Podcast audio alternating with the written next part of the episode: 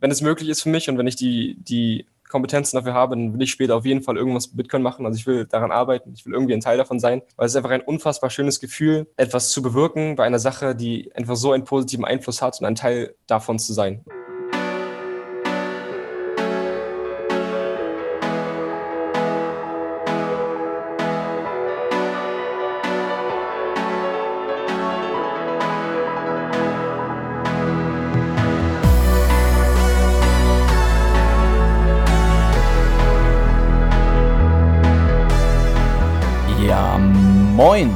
Draußen ist es kalt, der Bitcoin-Preis crasht, aber uns ist das mehr oder minder egal, denn wir sind hier zu Folge Nummer 37 von der Weg. Moin Daniel, wie geht's? Hi Fab, gut geht's mir. Biss, bisschen müde noch an einem Samstagmorgen ausnahmsweise heute mal. Man sieht es uns an, ja. Und bei uns ist heute der Rudi. Hi Rudi. Hallo, freut mich. Ja, freut uns auch. Ähm, ich würde sagen, Daniel, schmeiß mal die Blockzeit rüber und dann äh, legen wir direkt los. los. Ja. Ich hab Bock. Alles klar. Also, Blockzeit ist 719875. Und dann steigen wir gleich mal ein, Rudi. Schön, dass du dabei bist heute. Und äh, genau, wir haben natürlich schon so ein bisschen Hintergrundinfos von dir bekommen in schriftlicher Form. ähm, vielleicht, vielleicht magst du da nochmal ein bisschen drauf eingehen äh, zum Start und äh, mit deinen eigenen Worten nochmal den Zuhörern auch erklären, wer bist du, was machst du. Genau, ja, also ich bin Rudi, bin jetzt 19 Jahre alt und ähm, komme aus ja, in der Nähe von der Brandenburg in MV, aber wohne jetzt in Berlin und studiere VWL und bin quasi ja, während des VWL-Studiums ähm, dabei, voll ins Rabbit Hole zu fallen. Und genau, und einfach so einen gigantischen Redebedarf zum Thema Bitcoin, dass es in meinem Umfeld nicht mehr ausgereicht hat und dass ich einfach euch kontaktieren musste und einfach beginnen musste, mit euch darüber zu erzählen. Hast du schon alle durch? Sehr gut. alle, alle durch, alle schon belabert und indoktriniert. Wie, wie bist du denn, du, kannst du mal kurz äh, vielleicht erzählen, wie bist denn du auf VWL gekommen? Gibt es irgendwie einen Plan, wo du mal hin willst? Oder, oder war das einfach was, was dich jetzt gerade temporär inter interessiert hat? Also mein, mein Thema war immer Wirtschaft irgendwie. Also mhm. Ähm, es, es, gibt so. Ist ja krass in dem Alter eigentlich, ne? genau, es gibt so, es gab so zwei, zwei Wege, die mich irgendwie so in die Richtung bewegt haben. Also ich, ich kann da mal ein bisschen weiter ausholen. Mhm. Ähm, ich hatte schon ziemlich früh so immer so eine Sparneigung. Also ich hatte als Kind so eine kleine Schatztruhe und da ging dann das ganze Taschengeld rein und äh, nice. Und ähm, habe relativ wenig irgendwie für Spielzeug oder sonst was ausgegeben. Und eine fand, Sparneigung als Kind, das ist ja auch schon geil. Genau. Und dann gab es irgendwann mal äh, diese Alternative, so ein Kinderkonto zu öffnen bei der Sparkasse. Also haben mir mhm, meine Eltern mhm. quasi vorgeschlagen. Und dann gab es dann irgendwie, keine Ahnung, 1% Zinsen oder sowas. Und dann dachte ich, oh krass, so, du kriegst einfach das Geld umsonst, so, das, besser geht's ja gar nicht. und dann, äh, genau, mein, mein Vater hat auch so eine Solaranlage und ich fand schon mal irgendwie die Idee cool, irgendwie, ja, so in ökonomischen Kontexten ausgedrückt, jetzt Kapital aufzubauen, das produktiv für sich wirtschaftet. Und damals war es einfach cool, wenn man so ein bisschen Geld bekommen hat. So. Mhm. Genau, und dann, ähm, ja, hatte ich so, also diese eine Schiene war dann so ähm, dieses ja, Kapital aufbauen. Also meine Eltern hat mir mal so ein Buch geschenkt, das war mehr so aus Witz. Das wirkliche Geheimnis von Jungmillionären. das, das hatte ich dann äh, versch verschlungen und ich glaube, meine Eltern äh, wussten nicht, was sie dann damit angerichtet haben. Also ich habe mir das Buch reingezogen und dann war ich quasi verloren, habe mir erstmal haufenweise Bücher bestellt und die ganzen die ganzen Standardsachen, die man alle so kennt, Rich Dad Poor Dad, Napoleon Hill mhm. und so, das habe ich mir alles mhm. reingezogen. Ey, krass, in welchem Alter? Mit so 16, 17, 18 oder was? Nee, ich glaube jünger. Ich glaube, da war ich so 14, 15 sogar schon. What? krass, ey. Ey, ich bin froh, dass ich mit Mitte 20 da drauf gestoßen bin, ey. Was zur Hölle? Genau, und dann äh, hatte ich so, also fand ich irgendwie Immobilien cool, hatte so eine Immobilienphase, die ganzen Immobilienbücher gelesen. Mhm. Und dann in der, in der Schule. Hast du auch Immobilien auch, jetzt? Leider nicht, nee. Da hat das Kapital noch nicht ausgereicht. Und dann hatte ich in der Schule immer ähm, auf Immobilien Scout rumgehangen und mir irgendwelche äh, Objekte angeschaut und dann Mietrenditen ausgerechnet und irgendwelche, irgendwelche äh, ja, Zinssachen mir angeschaut und mein, meinem Vater das alles gesendet. So immer WhatsApp kam ey, ich brech ab, ey. krass. Genau, und er hat dann die Nachrichten bekommen und ich dann, oh Papa, guck mal hier, so und so viel Cashflow und die und die Mietrendite, dann musst du auch jetzt einsteigen. Mein Vater war schon total genervt, so hat es natürlich nicht gemacht. Genau, und dann äh, hat sich das irgendwann im Sand verlaufen. Und dann ähm, war ich mehr so auf dem Aktientrip, hatte dann irgendwelche Aktienbücher gelesen. Mhm. Und ähm, konnte nicht so früh mithalten wie Ole mit 15, aber mit 16 hatte ich dann meine erste Aktie, also auch wo mein Vater dann ihm Geld gegeben hat halt die, die Aktie für mich gekauft. Welche? Weißt du das ähm, noch? Ich glaube, die erste Aktie war Danone. Ich dachte dann Danone, okay, interessante, interessante Wahl. Gar nicht, gar nicht recherchiert, aber dachte mir irgendwie, ja, okay, in China werden jetzt überall Milchfabriken gebaut und dann muss es nach oben gehen, so, weil die konsumieren dann alle Milch, das sind eine Milliarde Menschen, so, das ist eine sichere Sache. Geil. Genau, und dann ähm, ja, angefangen, weitere Aktien zu kaufen. Irgendwann hatte ich dann auch mal einen Nebenjob bei Netto und das Monatsgehalt ging dann vollkommen in Aktien. Ich hatte mir dann schon nach der, nach der Arbeit immer ausgerechnet, okay, heute wieder so und so viele Aktien, die du dir davon kaufen kannst. geil. What? Sehr geil, ey. Krass. Genau. Und, ähm, und dann hatte ich groteskerweise auch äh, das Buch von Frank Thielen gelesen, also im heutigen Kontext. 10x. Äh, genau, genau. Dieses, oder, oder Startup DNA oder wie das hieß. Also. Und ähm, im heutigen Kontext, wenn man so weiß, wie er so Bitcoin analysiert, dann fällt dann natürlich auf, dass das an vielen Stellen nicht so ganz sauber ist, auch wenn er jetzt ja langsam in die richtige Richtung kommt. Aber auf jeden Fall fand ich den ganz cool und hat dann so ein Video von ihm gesehen. Genau, soweit erstmal, ich komme darauf gleich zurück. Und dann hatte ich halt noch so eine, so eine andere, also so eine andere Schiene, wo ich mich immer für interessiert hatte. Also ich glaube, ich war schon so relativ früh intuitiv liberal, so vom politischen Verständnis her. Mhm. Und ähm, hatte aber immer irgendwie den Anspruch, dass ich das auch, also dass ich meine Meinung auch fundieren möchte. Irgendwie wollte halt, dass es Hand und Fuß hat, was ich sage. Und hatte auch einen äh, ja, sehr linksradikalen Kumpel, also so einen marxistischen Kumpel. Grüße gehen raus an Pepe, falls er das hört. hey Pepe. ah, gut, das ist ja in der, in der Jugend fast normal. Ja, ne? ich wollte gerade sagen, ja, das ist bei mir auch so gewesen. Aber wobei, also. Ist schon, also ist schon eher, eher unnormal, dass du in dieser, äh, dass du in so früher Zeit dich schon für frei, freiheitliche Frei. Themen und Liberatismus äh, interessierst. Ja. Also, es ist, also ich muss sagen, also ich war halt in seiner Hochbegabtenklasse und deswegen waren alle relativ schlau und Pep eben auch. Und es war schon relativ früh auf einem relativ hohen argumentativen Niveau, ah, krass. würde ich sagen. Okay, interessant. Und ähm, genau, er war halt so die Gegenrichtung und da hatten wir immer stundenlange, teilweise tagelange Gespräche. Wir hatten so eine Gruppe auch, wo wir dann immer diskutiert haben und niemand wollte irgendwie nachgeben. Und deswegen, also die Gespräche haben mir auf jeden Fall viel gebracht, hat mir viel geholfen, mein eigenes Verständnis zu verbessern von meiner Meinung, aber auch natürlich von der Gegenmeinung. Und die Argumente zu schärfen. Und die Argumente zu schärfen, genau. Und hat dann halt den Anspruch, irgendwie meine Meinung ja ein bisschen besser zu fundieren. Und habe dann eigentlich beim Zocken, glaube ich, immer nebenbei so Vorträge irgendwie angehört so, von irgendwelchen Wirtschaftsprofessoren. Mhm. So, ähm, Während du gezockt ja. hast. Während ich gezockt habe. So Und da ist das hängen geblieben? Auf jeden Fall, ja. Das ist hängen geblieben. Und ähm, irgendwann hat das halt nicht mehr gereicht. Dann habe ich mir halt die ersten Bücher bestellt und groteskerweise, also eigentlich ist bei, ist bei den meisten Bitcoinern ja andersrum, aber ich kannte die österreichische Schule vor Bitcoin quasi. Also ich war schon Österreicher mhm. und kam dann zu Bitcoin. Krass. Also ich habe ähm, mir dann irgendwann den Weg zur Knechtschaft bestellt. das lese ich gerade. Ah, sehr cool, sehr gutes Buch. Also, du, also es ist ja irgendwie 45 erschienen so und du liest es und du denkst dir, krass, einfach eine Realitätsbeschreibung und so. Mhm. Genau, hab, hab das gelesen und dann, ähm, ja, die ganzen Österreicher nicht alle gelesen, vor allem erst mal Vorträge gehört, aber dann halt auch mehr Bücher gelesen. Also ich glaube, ich habe vor kurzem den ersten Band von Human Action beendet. Da will ich mir auch bald das nächste Buch holen. Respekt, Respekt. Und Genau, mit 19, ich wollte nur mal daran erinnern, die Zuhörer mit 19. Ne? Darf ich da ganz kurz fragen, hast du, die, hast du die deutsche Version bestellt, die der Rahim gemacht hat? Genau, der Rahim, genau. Wie sehr hat dich das mit diesen Schriftarten genervt? Äh, ich habe das mehr oder weniger ignoriert. Also ich habe am Anfang dieses Kapitel da durchgelesen, was alles bedeutet, ja, aber... Ja.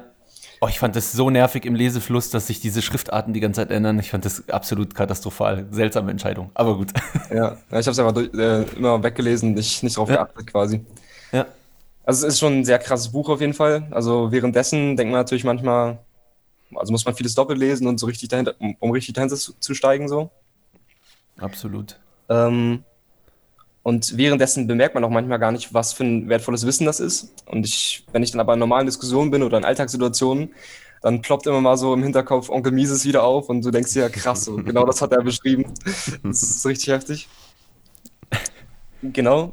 Und ähm, dann war ich quasi schon Missionar der österreichischen Schule gefühlt, habe schon jedem davon erzählt und fand die halt cool, weil, also bei allen anderen ja, Wirtschaftsschulen oder Betrachtungsweisen der Gesellschaft, bei allen anderen Perspektiven ist meistens so, dass unfassbar viele Annahmen sind, die niemals erfüllt werden und dann schlittert man diese Logik rein und innerhalb dieser Logik macht Sinn und ist sehr schlüssig. Aber das auf die Realität zu beziehen, funktioniert bei den meisten Sachen noch nicht. Und bei den Österreichern sind eben die Annahmen sehr dezent und ich habe so das Gefühl, dass halt bei den Österreichern diese, also diese intuitiven Ratschläge, die man so bekommt von Oma, so sparsam sein und, und sowas alles, dass diese intuitiven Regeln, die vom, vom, vom grundlegenden Handeln des Menschen selbst Sinn machen, dass die so in Einklang gebracht werden mit so einer intellektuellen Fundierung.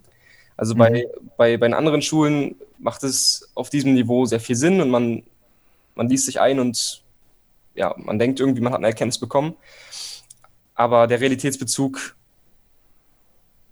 da hinkt es oft. Und bei den Österreichern bringt es das in Einklang. Es ist eine Sicht. durchgängige Logik, ne? Ja, ja ich, ich glaube, ich glaub, es hängt wahrscheinlich auch ein bisschen damit zusammen, dass, äh, dass natürlich die, die Zusammenhänge extrem komplex sind. Und wenn du natürlich versuchst, alles, alles genau vorherzusagen und dann halt mit Formeln entsprechend darauf irgendwelche äh, Entscheidungen drauf aufzubauen, dann kann das auf Dauer einfach nur schief gehen. Während hingegen, wenn du natürlich die Österreicher anschaust, die direkt von Anfang an akzeptieren, es ist ein hochkomplexes System, deren genauen Zusammenhänge du gar nicht genau erfassen kannst, weil es so hochkomplex ist. Deswegen lass uns einfache und simple Annahmen äh, treffen und vor allem einfach erstmal nur schauen, wie handelt der Mensch eigentlich. Dann kannst du natürlich auch viel, viel besser um die Ecke schauen und dir die ganzen ähm, ganzen Mechanismen, die dort wirken, auch im Detail besser anschauen und dich damit ähm, ja, wie soll man sagen, auch ein bisschen, bisschen mehr auseinandersetzen, als, als, äh, als wenn du jetzt einfach nur die, die keynesianische Wirtschaftsmathematik anschaust. Genau, also können wir vielleicht auch nachher nochmal drauf eingehen, weil ich jetzt gerade auch VWL studiere, wie das so ist im Studium. Das würde mich sehr interessieren, ja. Genau. Genau, und dann war ich halt, war ich halt quasi schon Österreicher. Und ähm, jetzt komme ich wieder zurück zu Frank Thelen. Also ich hatte dann halt mir irgendwann ein Video auf YouTube reingezogen von Frank Thelen. Und dann ähm, sprechen die über irgend sowas, was sich Bitcoin nennt. Und dann sitzt da so ein, äh, ja, so ein Nerd im Blocktrainer-T-Shirt und erzählt mit Frank Geil. Und, und, erzählt über Geld, so, über Geld erzählt mhm. er. So, und ich denke mir, hä, das, was der als Geld beschreibt oder wie er Geld beschreibt, wie Geld sein muss, das ist ja genau das, was die Österreicher beschrieben haben.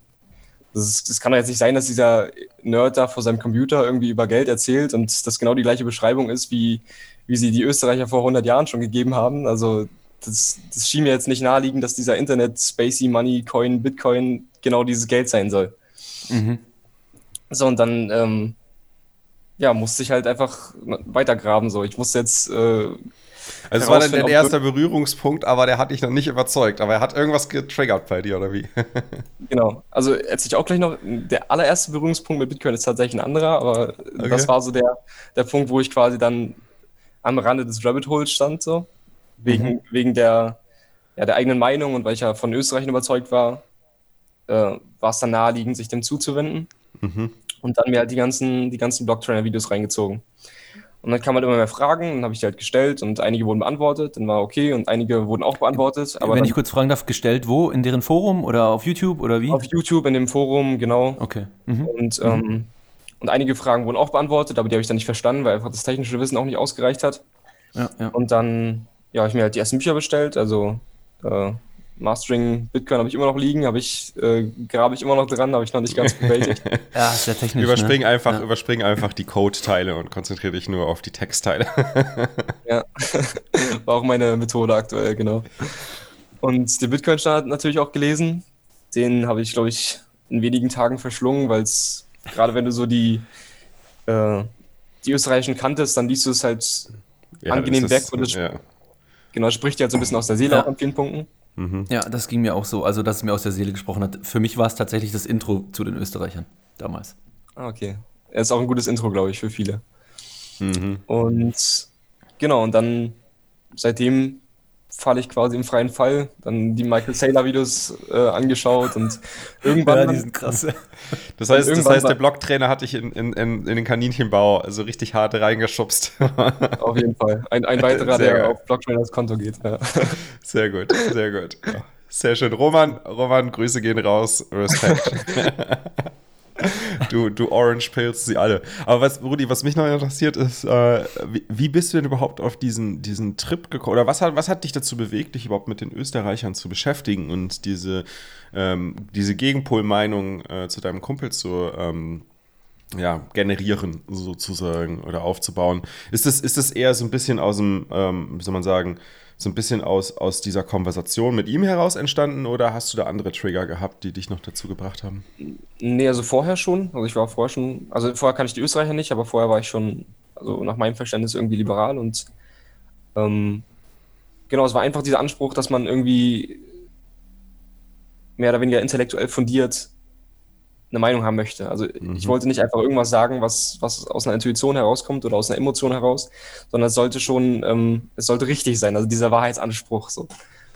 Und genau, und dann hatte ich einfach das größte Erkenntnisgefühl bei den Österreichern. Also ich habe mir den Vorträge angeschaut, das war also die ganzen äh, von der Hayek-Gesellschaft und von, von Mises äh, Institut und so, die ganzen Vorträge auf YouTube mit, mit Polite und mit das, was Ola auch erzählt hat, die, auf mhm. diese Schiene halt. Und genau, dieser Wahrheitsanspruch, man, man wollte einfach Recht haben, so in dem Sinn. Und es, es sollte einfach nicht, äh, nicht, nicht falsch sein, was man von sich gibt. Mhm. Und das größte Erkenntnisgefühl hatte ich halt bei den Österreichern. Also, das war das, was ich meinte. Es bringt halt diese, diese unmittelbare Intuition in Einklang mit der intellektuellen Fundierung. Und das war mir halt wichtig. Und ähm, seitdem war halt die österreichische Schule wie so ein, wie so ein Kompass. So. Also man, man hat halt, ähm, man sieht halt die Welt und wenn man analysiert, ist deren Analyse aus meiner Sicht an den meisten Punkten halt die treffendste. Und jetzt, genau, das ist einfach ein gutes Gefühl.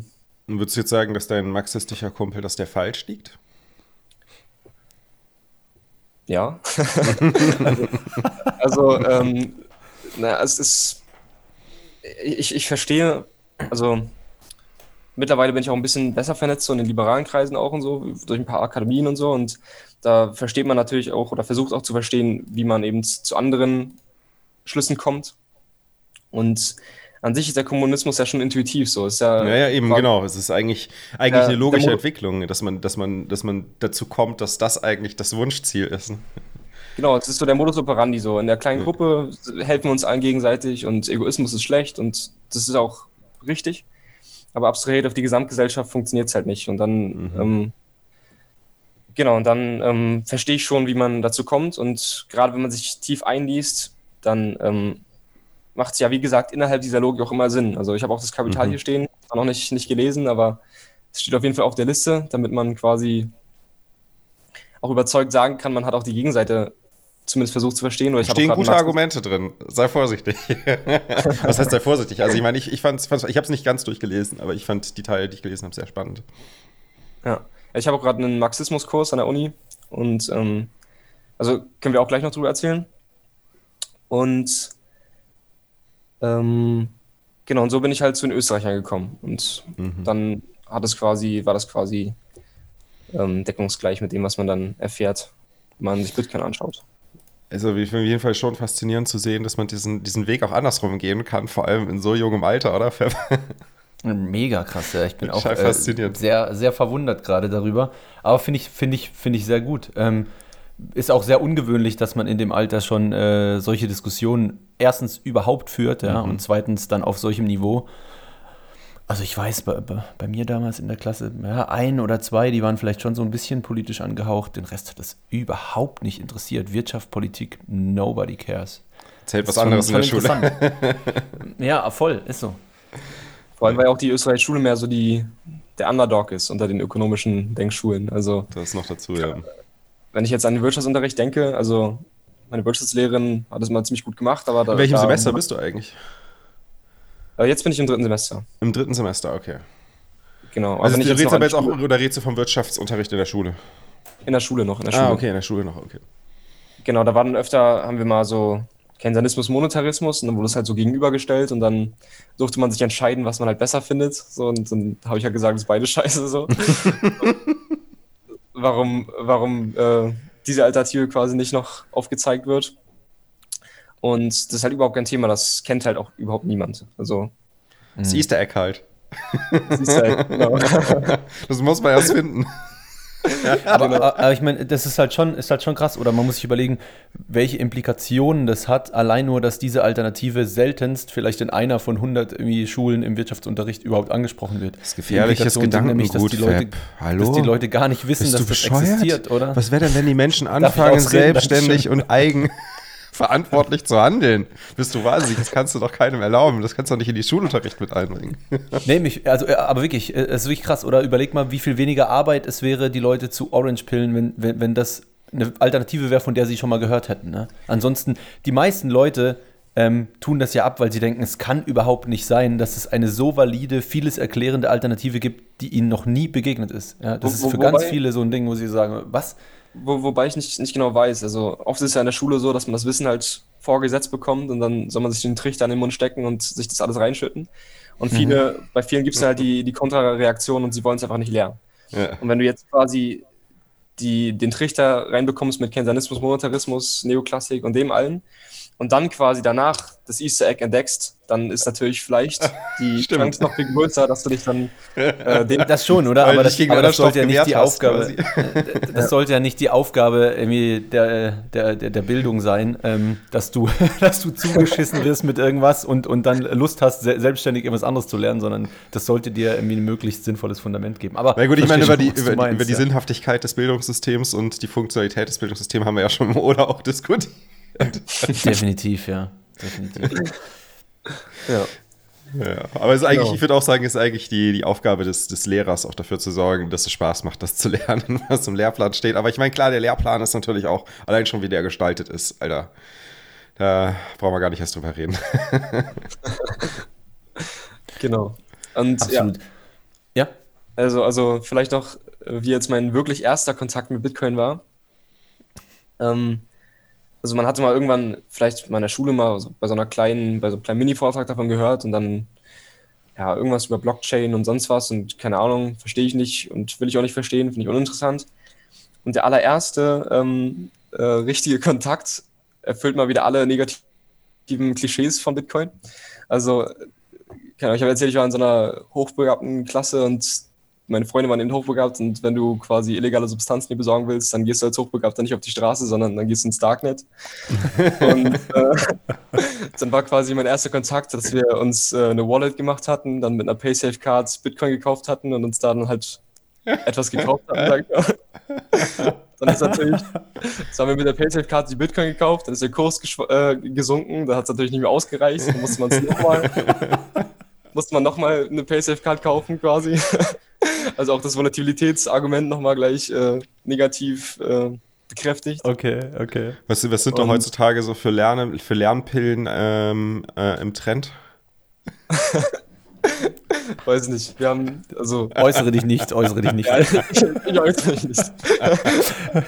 ähm, genau, dann haben wir das ähm, halt, haben wir das halt ja. äh, da bestellt und dann quasi war das wieder gegessen für mich, war quasi nur so ein Mittel zum Zweck. Ähm, hattest du, ganz, ganz kurze Frage an der Stelle, ähm, du hattest da, wenn ich das richtig raushöre, nicht das Gefühl, als ihr dann zu, zum ersten Mal das dann mit dieser Wallet benutzt hattet, dass das jetzt was, dass das jetzt krass ist, dass das verrückt ist, dass es ohne Mittelsmann ist, oder? Weil ich glaube nämlich, wer digital aufwächst, für den ist es so normal, digital irgendeine Transaktion zu tätigen, dass er gar nicht checkt erstmal bei Bitcoin, dass das irgendwie äh, anders ist als, als eine ja. andere digitale Transaktion, oder? Ja, überhaupt nicht. Ich habe es gar nicht gecheckt. Also es mhm. war einfach, mhm. genau, ich, ich habe es nicht, auch nicht verstanden. So. Es war einfach drauf und dann haben wir es überwiesen, fertig. So. Das, das heißt auch dieser, ja. dieser Aha-Effekt, boah, da ist keine Bank involviert, wie geht denn das? Äh, das war gar nicht vorhanden war, bei dir. Gar nicht, überhaupt nicht. Nee. Krass. Interessant, ja. Genau. Und ja, das war so der allererste Kontakt und dann hat es wieder verlaufen und dann bin ich irgendwann wieder durch dieses Video dann darauf gestoßen und habe dann quasi begonnen, Bitcoin zu atmen. ich, ich, glaube, Daniel, was sich langsam abzeichnet, echt, ist echt, mir würde jetzt auch keiner einfallen, es gibt niemand, wo es der erste Kontakt ist, Ja, ja. wo es Klick macht. Keine ne? Chance. Niemand, das gibt es einfach nicht. Das gibt's nicht. Keine Chance. Ja. Also würde Das mich auch sehr wundern. Also ich glaube, da musst du, der erste Kontakt, da müsste der erste Kontakt wirklich so ablaufen, dass du eine Orange Pill bekommst von einem guten Kumpel, den du vertraust. Dann ist vielleicht wirklich der erste Kontakt. Aber wenn du einen guten Kumpel hast, den du vertraust, dann wird er sicherlich nie lange gewartet haben. Bis er versucht, dich zu Orange pillen. Sondern wird das gemacht haben, wird das vers schon versucht haben zu einem Zeitpunkt, wo er noch nicht die Möglichkeit hatte und noch nicht die Kompetenz hatte, dich zu Orange Ja, pillen. ja. Das ist ein guter Punkt, ja. Von daher schwierig. Aber, Okay, das heißt. äh, Warte, warte, warte mal ganz kurz, so- bevor, wir, bevor Ja. wir zum Weg kommen, Ja. weil mich würde noch interessieren. Ja. Ähm, du bist jetzt drei, du bist jetzt 21 und drei, drei Semester schon im, ähm, im, im VWL-Studium drin, ne? Neun- 19 bin ich. 19 ist er. 19, genau. Entschuldigung, wie habe ich gesagt? Eine- 21. Aber du bist 21, ach so, 21. Aber- aber das heißt, 19, du äh, bist du- drei, du- drei Semester im, im früh Studium unterwegs, drin. ne? Ja. Ja. Ge- Genau, also ich bin, ähm, bin 2020, habe ich Abi gemacht und wollte eigentlich ins Ausland gehen, nach Neuseeland. ja.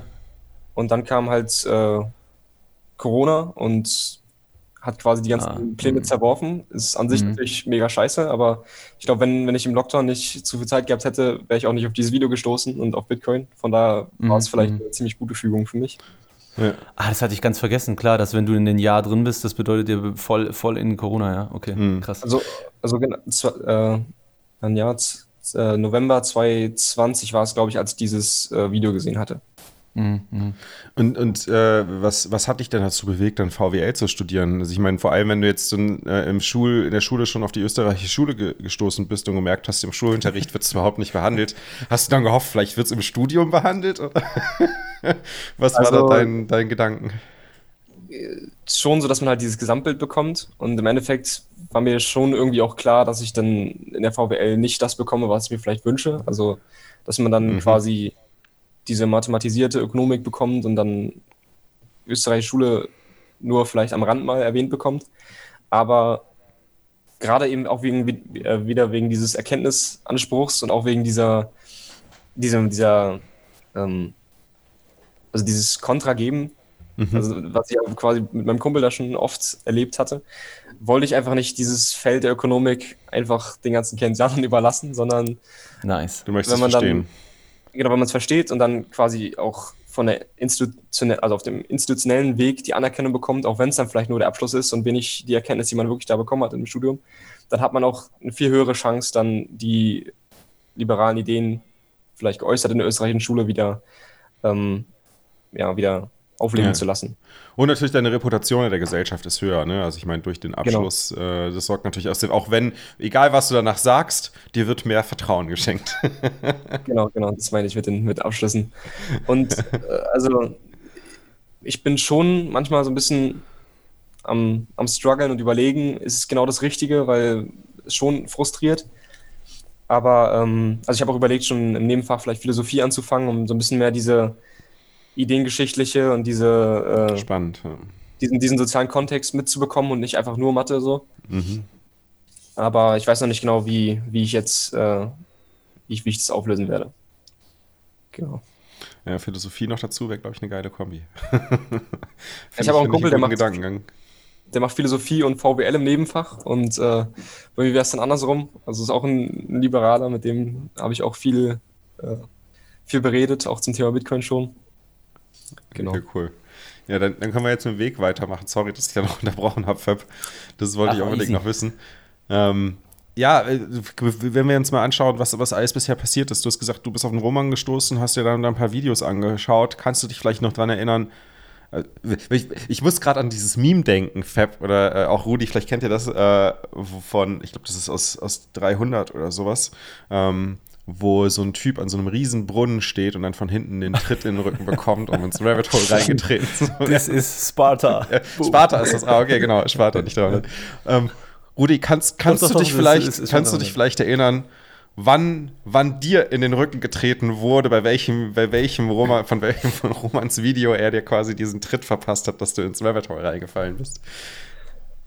Puh. Also am- äh, genau, war das direkt dieses Frank Thelen-Video oder war dann irgendwie danach eins, wo du gesagt hast, so, boah, fuck, jetzt ist es passiert? Also als, Oder vielleicht war das ja ein Artikel, vielleicht war es ein Buch, vielleicht war das ein Podcast, keine Ahnung. Ich glaube, es waren vielleicht mehrere Sachen. Also ich weiß nicht, ob es dieses eine Video gab, aber als mhm. mir dann klar wurde, dass quasi die Eigenschaften von Bitcoin genau die Eigenschaften sind, die die Österreicher definieren als äh, gut für Geld, da mhm. war es dann quasi äh, geschehen, mehr oder weniger. Okay. Also genau, das, also so verschiedene Orange Pill-Momente. So der Bitcoin stand auf jeden Fall, bullish Plädoyer für Bitcoin auf jeden Fall. Hast du alles danach ja. gelesen, aber ne, nach dem Frank-Interview. Genau, alles danach. Und ähm, ja, das waren so, das waren so, so Dinge, die, die auf jeden Fall zum Orange Pillen äh, beigetragen haben. Ja. Okay. Was ist dann, also gut, es ist jetzt natürlich in Anführungsstrichen nur ein Jahr ähm, und die Zeit vergeht schnell, äh, das weiß ich, wenn man, wenn man in dieses Rabbit Hole reinfällt. Ähm, was ist denn da bis jetzt Stand heute ungefähr? Was ist da noch alles passiert? Also, was, was sind da noch irgendwie für dich wichtige Erkenntnisse, Sachen, die du gehört, gelesen, entdeckt hast, Erfahrungen, die du gemacht hast? Was, äh, was ist da noch passiert? Genau, also ich glaube, Februar 21 habe ich dann das erste Mal irgendwie Bitcoin gekauft über, über Nuri. Mhm. Und ähm, mittlerweile bin ich natürlich gewechselt zu Relay und Pocket. Aber ähm, da, das war so der erste äh, Anlauf. Und dann, ja, wie gesagt, die ganzen Michael Saylor-Videos und irgendwann war auch noch die Miami-Konferenz.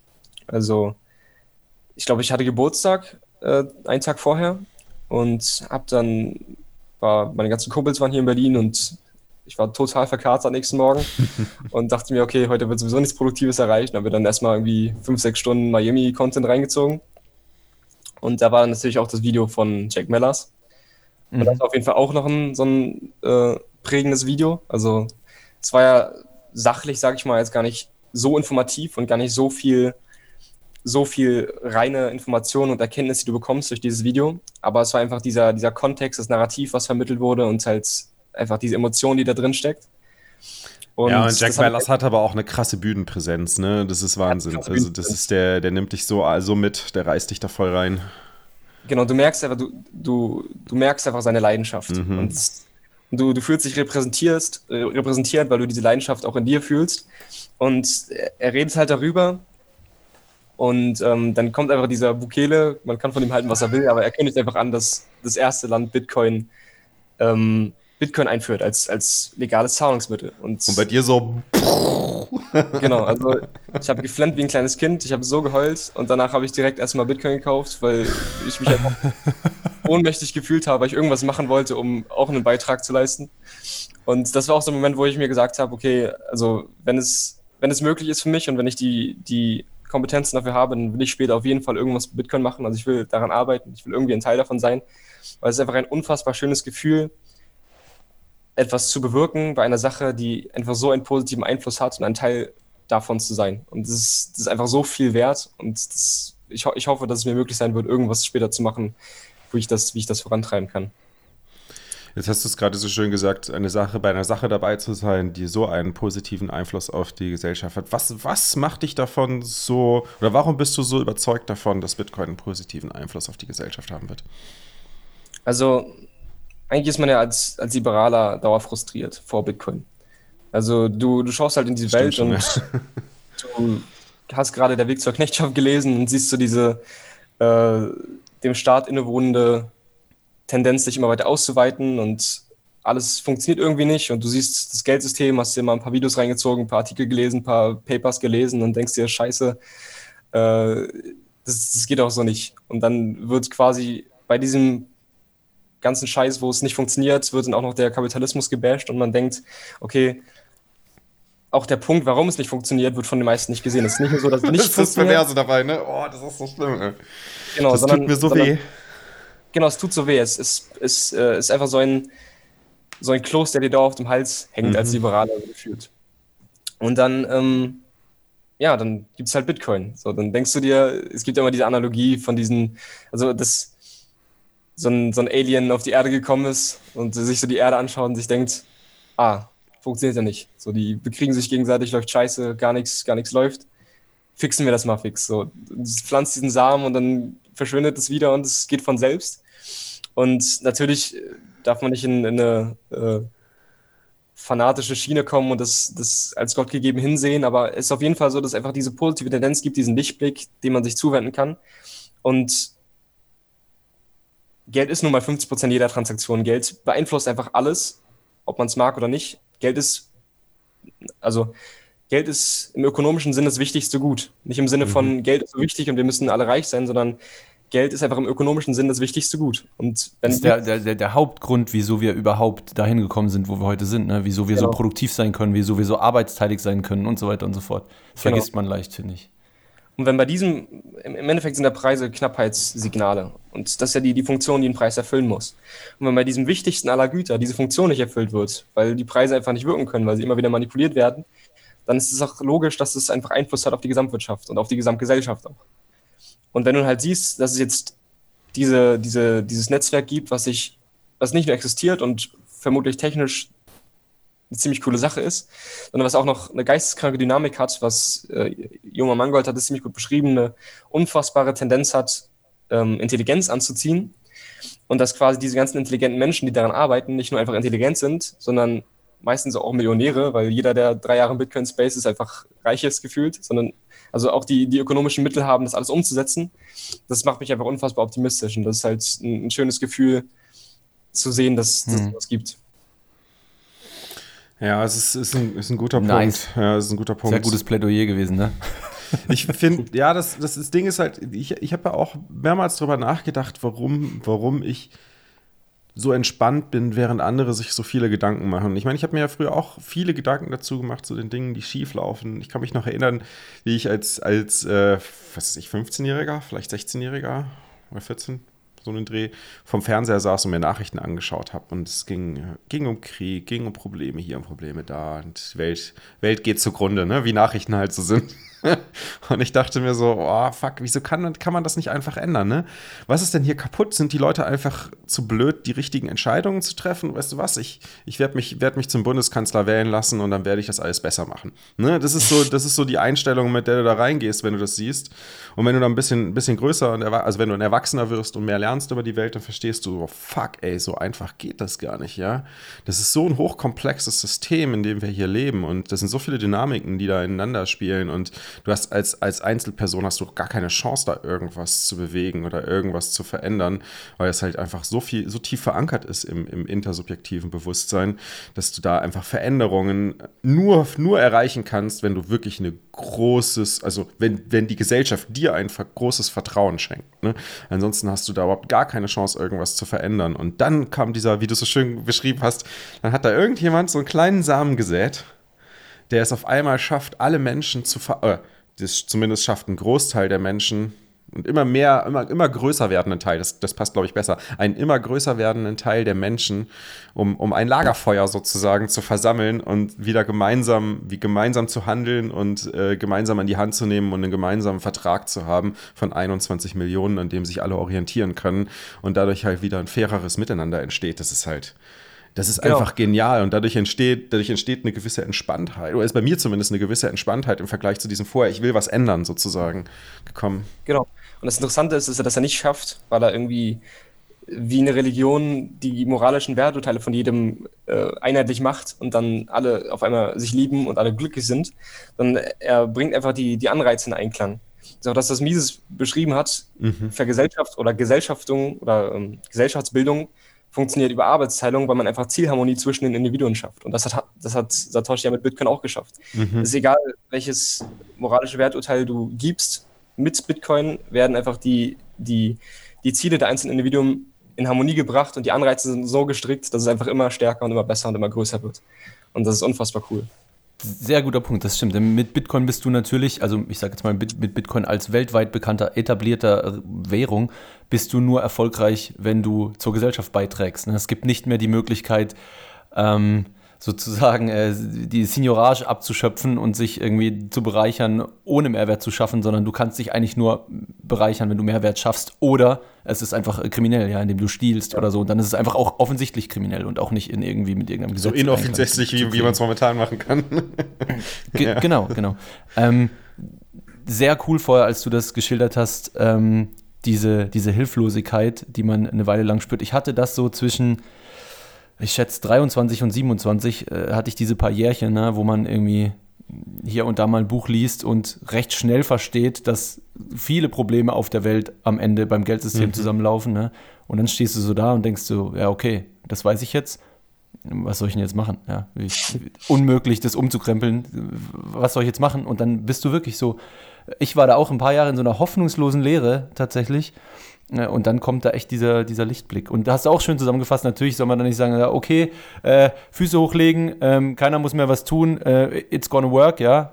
Ich meine, man automatisch verspürt man, finde ich, ähm, wie du auch gesagt hattest, verspürt man den, den Druck, das beschleunigen zu wollen und das optimieren zu wollen und das den Leuten erzählen zu wollen und das nach, vor, nach vorne zu bringen. Und das ist schon verrückt, wenn man, wenn man sich das überlegt, ne? wie, wie Bitcoin ähm, einfach nur durch dieses Anreizsystem dafür sorgt, dass ganz viele Leute das abfeiern und wollen, dass dieses Wissen äh, sich verbreitet etc. pp ohne dass irgendwie Bitcoin diesen Personen selbst irgendwie was geben kann oder sie dafür bezahlt oder so, sondern einfach ja, nur gut, durch langfristig das schon, ne? Die, ja, ja, aber, aber es ist ja nur, das ist ja nur durch, durch, durch, durch Kaufkraft Genau, aber das ist nur durch, durch äh, normale Marktentwicklung. Es ist ja nicht so, dass du irgendwie Payouts kriegst, wenn du irgendwie Bitcoin Achso, ja, keine Renditen oder sonst irgendwas. Ja. Genau.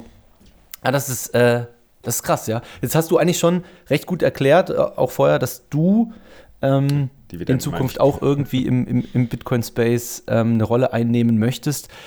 Ähm, wie siehst denn du jetzt auch als jemand, der sich, der sich viel mit Wirtschaft äh, beschäftigt hat, wie siehst denn du die nächsten fünf bis zehn Jahre? Siehst du da eine Transition? Siehst du eine ruhige Transition? Siehst du wilde Zeiten auf uns zukommen? Was ist da so deine Einschätzung, wie sich das über die nächsten Jahre abspielt? Ja, also wenn man, wenn man so in den Planetenbau fällt, dann bekommt man schnell so eine so ein, so so ein Hang zum Determinismus, dass man denkt, okay, ist sowieso alles geritzt und Bitcoin ist einfach in sich so perfekt. Null Problem. In fünf Jahren sind wir alle hyper bitcoinisiert und dann äh, gibt es die ganzen Probleme nicht mehr und das ist es halt nicht. Also das muss man sich auch bewusst werden, das ist auch naiv, das zu glauben. Mhm. Und ich habe auch, also ich habe gerade ähm, jemanden kennengelernt, auch über einen Kumpel, der vielleicht die schlauste Person ist, die ich kenne. Also der ist unfassbar schlau. Also man hat ja relativ schnell kann man sich ein bisschen Wissen anfressen und dann mitreden, was mein Status ist vielleicht. Und dann gibt es halt die, die die ganzen Österreicher und alle anderen gefühlt alle gelesen und verstanden haben. Und so einer ist der. Das war fünfmal gelesen. so, ein, so, so, ein Patrick Lemke. So ein Patrick Lemke. und, ähm, und der ähm, challenge auch mein Weltbild und gibt mir auch nochmal ein bisschen Kontra, nicht zu glauben, dass Bitcoin auf einmal alles löst. Und gerade weil diese, diese Dynamik im Bitcoin-Space jetzt ja noch eine ziemlich reine Dynamik ist, die, die äh, Community ist zwar nicht homogen, aber ähm, zumindest auf Twitter, ähm, alle haben so dieses, diese libertäre Schiene und Bitcoin entwickelt sich an sich sehr gut. Aber was passiert denn wirklich, wenn die ganzen Institutionen noch darauf einwirken? Wie, inwiefern wird Bitcoin überformt? Und ähm, ich hoffe erstmal, dass wir jetzt nochmal einen, anständigen Bärenmarkt bekommen, weil es einfach besser wäre für Bitcoin. Also ich glaube, dass, dass sich einfach im Endeffekt beim Geld, alle anderen Eigenschaften leiten sich von der Tauschmitteleigenschaft ab. Und bevor es das nicht perfekt ist, auch auf technischem Niveau, klar, Lightning ist super cool, aber die, die Massenadoption muss einfach noch viel weiter voranschreiten. Bevor es das nicht ist, kann es auch das nicht werden, was, was für die Bitcoiner jetzt schon ist. Und da ich, muss ich ganz kurz einhaken. Denkst du aber nicht, dass sich die Tauschmittelfunktion erst dann vollständig etablieren kann, wenn sich die Wertspeicherfunktion etabliert hat? Weil als Tauschmittel ist es einfach, wäre es zu lang noch volatil, wenn es diese Funktion als erstes einnehmen müsste, oder? Äh, ja, gibt es ja öfter diesen Streit. Was, was kommt zuerst? Mhm. Also, ähm, ich wollte gerade sagen, eigentlich ist beides dasselbe, wie, wie Thorsten Pollett ist immer so schön formuliert. Eigentlich gibt es nur Store of, äh, eigentlich gibt es nur, eigentlich gibt's nur Medium of Exchange und Store genau. of Value ist eine Unterfunktion von Medium of Exchange, weil es darauf ankommt, weil du hast immer ein, du, du, du machst ja immer ein Exchange von dem Zeitpunkt, wo du das Geld erhältst, bis zu dem Zeitpunkt, wo du es wieder ausgibst. Die Frage ist nur, wie hoch ist, wie, wie weit ist die Differenz zwischen diesen beiden Zeitpunkten? Und wenn diese Differenz sehr hoch ist, dann spricht man vom Store of Value im allgemeinen Sprachgebrauch und wenn diese Differenz Differenz recht gering ist, dann spricht man im allgemeinen Sprachgebrauch ganz gerne von Medium of Exchange. Aber das ist natürlich Bullshit, weil eigentlich ist es immer ein Medium of Exchange. Ne? Genau. Also bin, bin ich schon bei dir, äh, sorry Rudi, ganz kurz, bin ich schon bei dir, Daniel. Ähm, ich glaube eben nur, dass es erst dann wirklich viel gehandeltes Medium of Exchange im Sinne eines Geldes werden kann, wenn die Volatilität abnimmt, ne? wirklich massiv abnimmt. Agreed, ja. Äh, also ansonsten da bleibt es wirklich nur dann Spekulation und Risiko und geil, es verdoppelt sich in vier Jahren und ich werde reich. Und das ist natürlich nicht das, was wir brauchen, oder wir wollen ja auch, dass es umläuft und dass es benutzt wird sozusagen. Sorry, ja. Rudi, go. Genau, also ich wollte auch sagen, dass die Wertspeicherfunktion leitet sich halt ab von der Tauschmittelfunktion, aber natürlich ist es so, dass es äh, sich eher eignet auch als Tauschmittel, wenn eben die Volatilität abnimmt. Also es ist auch eine Frage der Zeit und deswegen ist auch die Adaption so wichtig. Und gerade deswegen, jetzt komme ich quasi zurück, denke ich halt, dass es gut wäre, wenn wir erstmal nochmal einen Bärenmarkt hätten. Es könnte sich mehr entwickeln, mehr von dieser Kern-Community, also die Kern-Community könnte größer wachsen und ähm, die, die Einwirkung von Institutionen, die ja, das Machtverhältnis ist ja doch noch relativ, ähm, also die haben ja doch noch sehr viel Einfluss, die, ähm, die würde noch ausbleiben in einem Bärenmarkt vielleicht. Und das wäre halt besser für Bitcoin. Genau, und ich hoffe natürlich, dass es nicht zu sehr überformt wird von den, von den Institutionen. Man Was meinst du mit überformt? Also überformt im Sinne von zu sehr reguliert, zu sehr mhm. adaptiert von den Banken im klassischen Sinn. Mhm. Ähm, zu viel Custodial, zu, zu wenig Self-Custodial, zu wenig Leute, die wirklich zu Hause eine Vollnote haben und, und, mhm. ähm, und das alles verstehen, auch die Implikationen verstehen, mhm. den Kaninchenbau zu erforschen versuchen. Genau, und ähm, ich hoffe halt, dass es, ähm, also man, man hat natürlich die Hoffnung, dass, dass es genau diese Utopie ist, die man sich ausmalt, dass es mhm. alles löst und dann ähm, jeder, jeder auf einmal Bitcoiner ist und diese Probleme nicht mehr auftreten, aber das ist eben eine Utopie. Und je länger sich Bitcoin gut entwickelt, ohne zu viel Außeneinwirkung, desto besser für Bitcoin und, und im Endeffekt für alle, denke ich. Mhm. Interessant. Ähm, ich bin mal gespannt, ähm, wenn jetzt wirklich ein Bärenmarkt wiederkommt, dann wäre das eigentlich das erste Mal, dass man nach einem Halving nicht, nicht dieses wirklich ridiculous Blow-off-Top hat, also wo es wirklich irgendwie der Preis sich multipliziert und dann wieder komplett in sich zusammenkracht, sondern es wäre so das erste Mal, dass wir einen moderaten Peak haben, sage ich mal. Das bin, war noch nicht der gespannt. Peak. Das war noch nicht ja, ja, der Peak. Ja, ja, stopp, stopp. Ich, ich, mein erster Satz war ja, wenn jetzt der Bärenmarkt kommt. Ähm, und das, ich fände interessant, wie sich das dann entwickelt, weil natürlich eines der genialen Dinge bei Bitcoin schon immer war, dass diese, diese Blow-off-Tops einfach so eine Aufmerksamkeit angezogen haben, dass es Hunderttausende und mittlerweile Millionen von Menschen da reingespült hat. Ne? Und dann bleiben immer ein paar kleben, ja, so wie du, die, die begegnen dem dann und sagen, oh, das ist ja krass. Oder muss ich weiter reingucken? Ne? Das sind aber wenige, es sind ganz wenige. Also ich kenne so viele Leute, die nach 2017, oh geil und krass, und irgendwie drei Monate später war das wieder vergessen, weil, oh nee, das ist ja zusammengekracht, das ergibt ja gar keinen Sinn. Ähm, und das würde mich interessieren, ob das ich würde sogar behaupten, das wäre vielleicht sogar schlecht für Bitcoin, wenn es kein Blow-off-Top mehr geben würde. Einfach rein an an die Masse der Menschen gedacht, die dann angezogen werden. Ne? Du, ich gebe dir schon recht, Bärenmärkte sind immer super, um äh, zu bauen, weiterzumachen, äh, neue, neue, ähm, neue Tools zu basteln, neue Apps, neue Wallets. Äh, absolut. Du meinst, ähm, sind genauso wichtig, diese, um neue Leute reinzuspielen. Genau, jetzt wäre natürlich diese Riesenwelle, also wo, wie ich das 2017 wahrgenommen habe, weil ich war selber einer in dieser Welle, die würde einfach ausbleiben. Ne? Möglich. Aber klar, who knows. Genau. Genau, was ich auch noch sagen wollte, ähm, manchmal bemerkt man auch bei vielen Bitcoinern so eine gewisse Arroganz. Also was ich auch gesagt habe, äh, man denkt einfach, es ist alles schon geritzt und, äh, und dann ja. Voll viele denken, ich habe jetzt Bitcoin verstanden, jetzt verstehe ich das Leben für und alle anderen Aspekte genau. des Lebens auch. genau, und davor sollte man sich auch hüten. Ja. So eine dezentere, bescheidenere Betrachtung ist dann immer besser. Aber trotzdem denke ich natürlich bei all der Skepsis, dass Bitcoin die Sache machen wird. Es ist nur eine Frage, ähm, ob wir hier eben auch davon profitieren. Also wenn jetzt, sag ich mal, in einem Land das verboten wird, dann ist es vielleicht für Bitcoin egal, aber nicht für die Menschen dort, weil die, die können es halt nicht in gleicher Weise dann nutzen.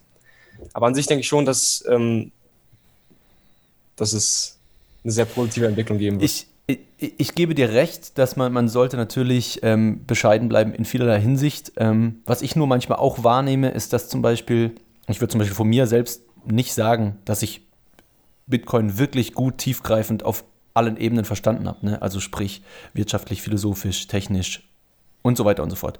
Und wenn halt, also als einfach aus meiner Perspektive gesprochen, ist absolut subjektive Meinung, ähm, wenn die Sache komplett geritzt ist für jemanden wie Gigi, dann kann ich das verstehen, weil ich weiß, dass er das auf einem ganz anderen Level versteht, als ich das tue. Weißt du, was ich meine?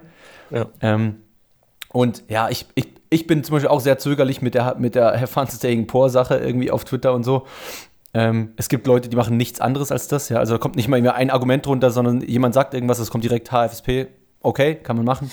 Ähm, ich versuche dann schon immer erstmal zumindest einen, einen, Standpunkt zu reißen, aber ich kann auch verstehen, wenn es den Leuten auf den Sack Irgendwann geht. Nervt, ja, wenn, ein, wenn ein Marcel Fratscher wieder irgendeinen absoluten Quatsch ablässt, ja, er reagiert eh nie auf Gegenargumente, egal wie valide, egal wie perfekt ausgeführt.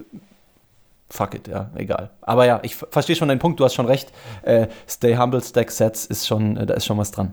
Ja. ja, und vor allem, wenn das andere ist, es bringt ja auch nichts, da, da, da toxisch äh, oder nur immer have fun staying poor drunter zu hauen, weil im Endeffekt, äh, damit Bitcoin erfolgreich ist langfristig und ähm, oder sagen wir es andersrum, nee, Bitcoin wird auf jeden Fall langfristig erfolgreich sein. Ich glaube, es ist eher wichtig, damit, damit es unserer Umwelt, in der wir uns aktuell befinden, auch langfristig in diesem Wechselszenario von einem schlechten Geld hin zu einem guten Geld hin auch gut geht und quasi unsere, unsere die Gesellschaft, die uns umgibt, in unserem direkten Umkreis sozusagen nicht unter die Räder gerät dabei.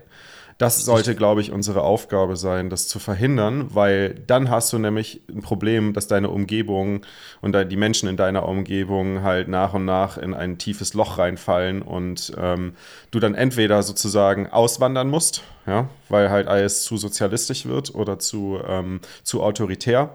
Ähm, oder du hast halt einfach nur äh, eine kaputte Wirtschaft auf einmal um dich herum und musst aus, aus diesen Gründen halt entsprechend auswandern. Äh, richtig, also dieser, dieser Punkt des Umschwungs, also ich, das ist auch das mit diesem sehr schlauen Typen, von dem ich erzählt habe, wo ich mit ihm viel drüber spreche. Was wäre denn bei dem Umschwung? Also so viel hängt gerade ab von diesem, von diesem jetzigen Geldsystem. Mhm. Und es wäre die, die, Kosten jetzt auf einen Schlag das zusammenbrechen zu lassen, dann Bitcoin zu nutzen, sind erstmal riesig und zweitens ja, das auch nicht darf auf gar keinen Fall passieren. genau, das darf das auf gar keinen Fall passieren.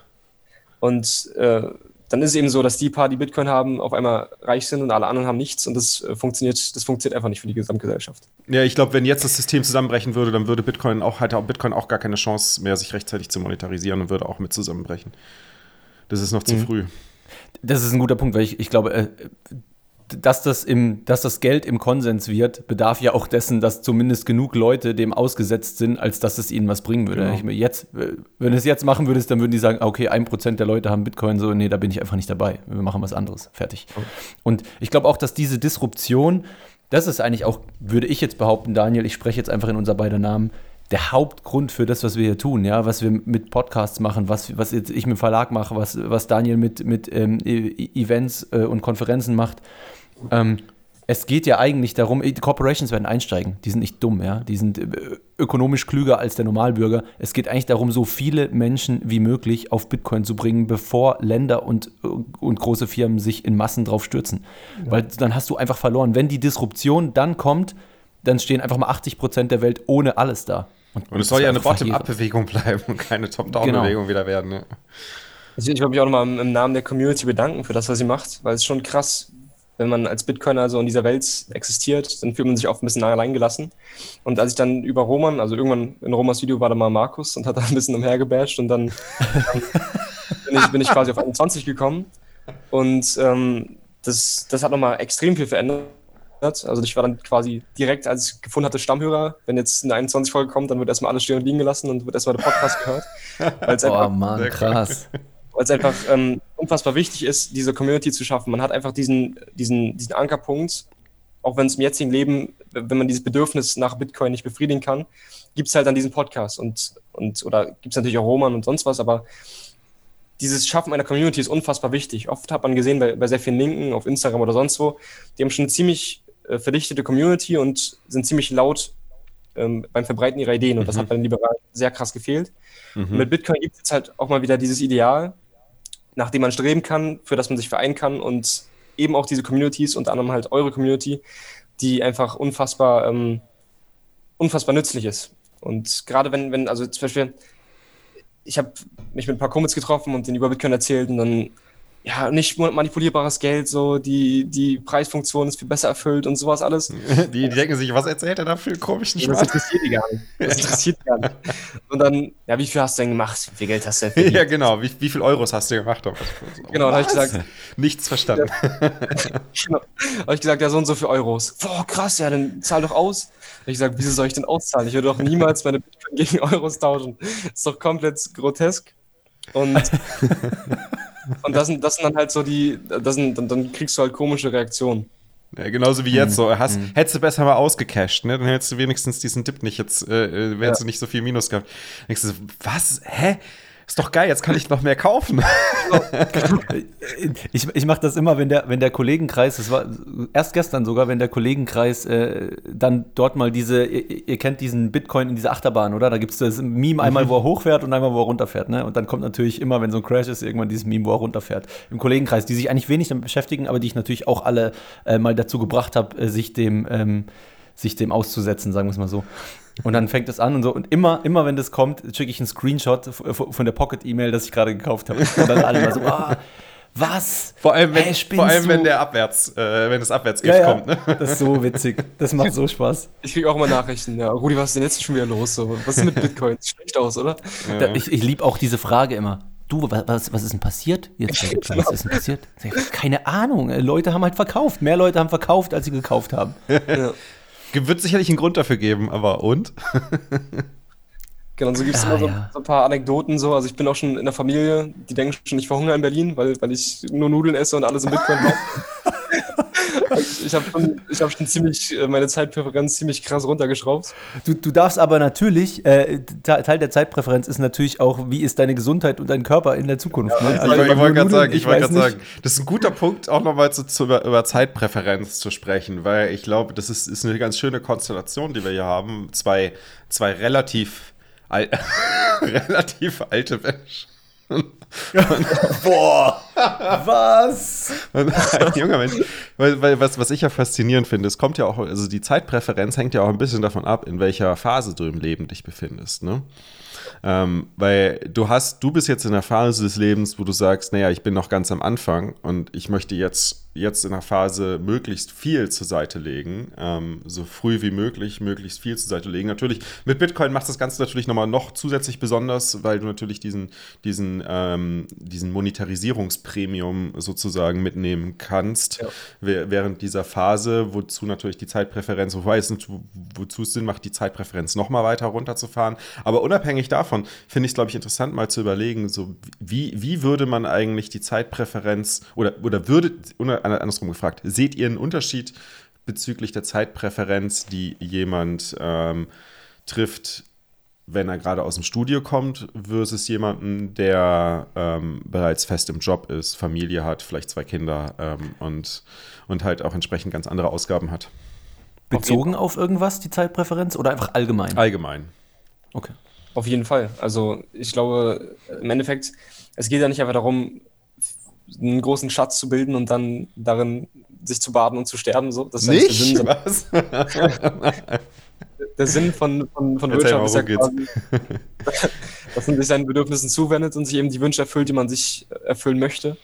Und ähm, im Endeffekt muss man halt abwägen, was, was sind die Wünsche. Was, man muss sich wirklich die ernsthafte Frage stellen. Und meine Eltern sagen auch immer, oder meine Oma so, ja, wenn sie mir 20 Euro gibt, ja, das geht jetzt aber nicht in Bitcoin so, sondern da kaufst du mir.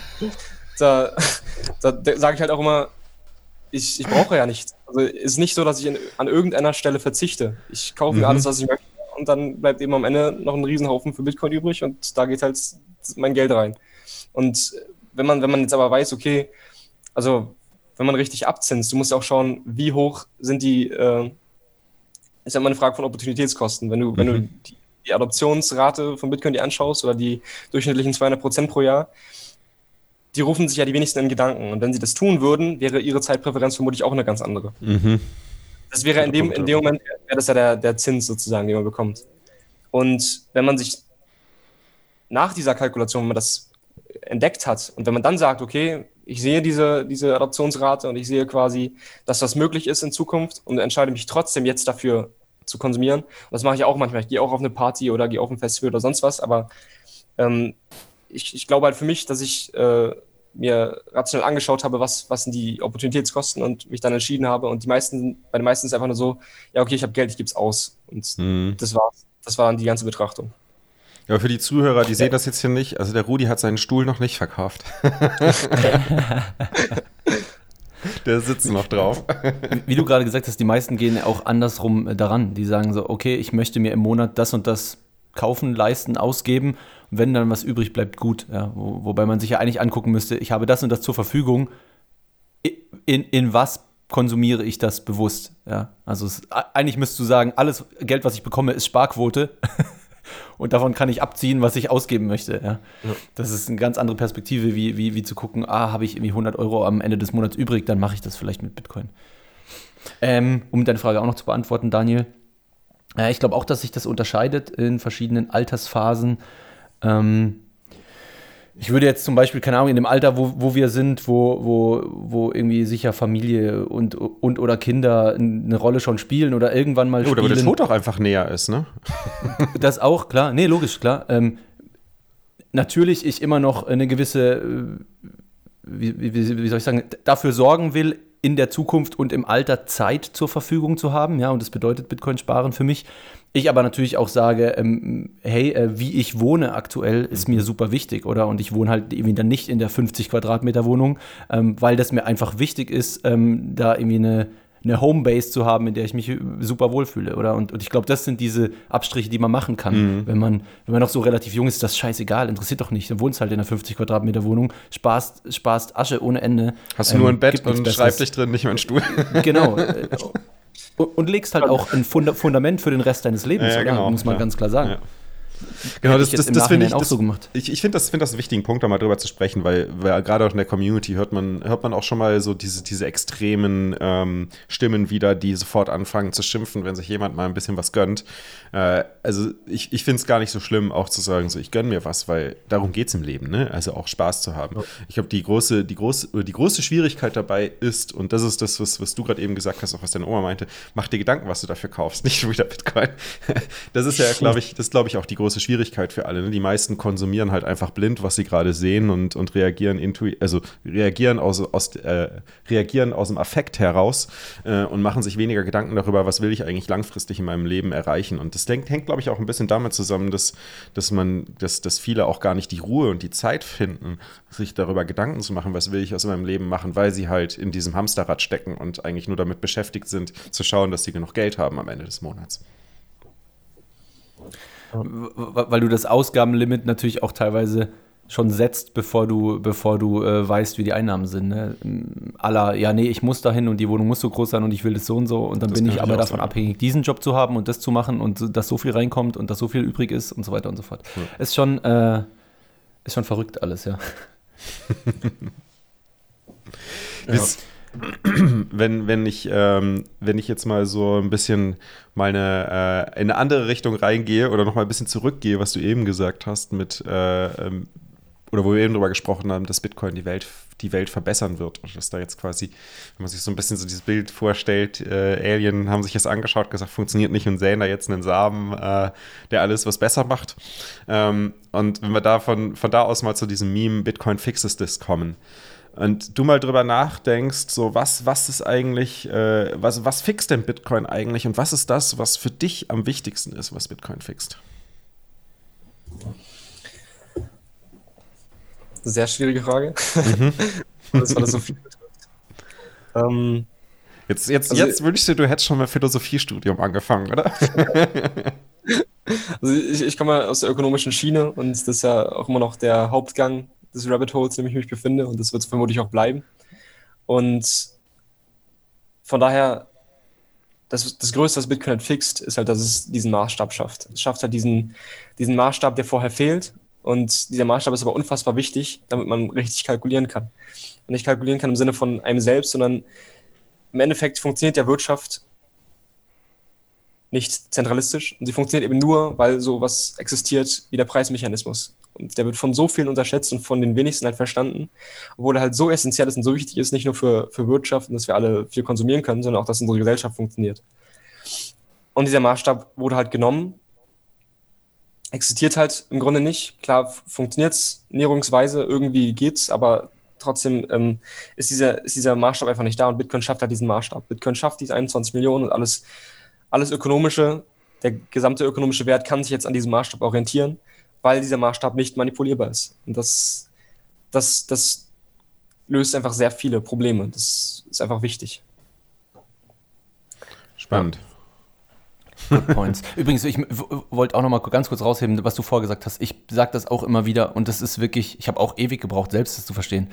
Das Konzept der Opportunitätskosten, ja. Wenn ihr nur in irgendwas euch reinlest oder reinarbeitet, dann bitte, das ist das Wichtigste am meisten falsch verstandene Konzept überhaupt, am wenigsten berücksichtigte Konzept und es erklärt so vieles. Ja, es ist, das ist einfach total krass. Also von was gerade hier generell auf der Welt abgeht, zu allem ökonomischen Opportunitätskosten sind halt schwer sichtbar, aber sie sind halt da.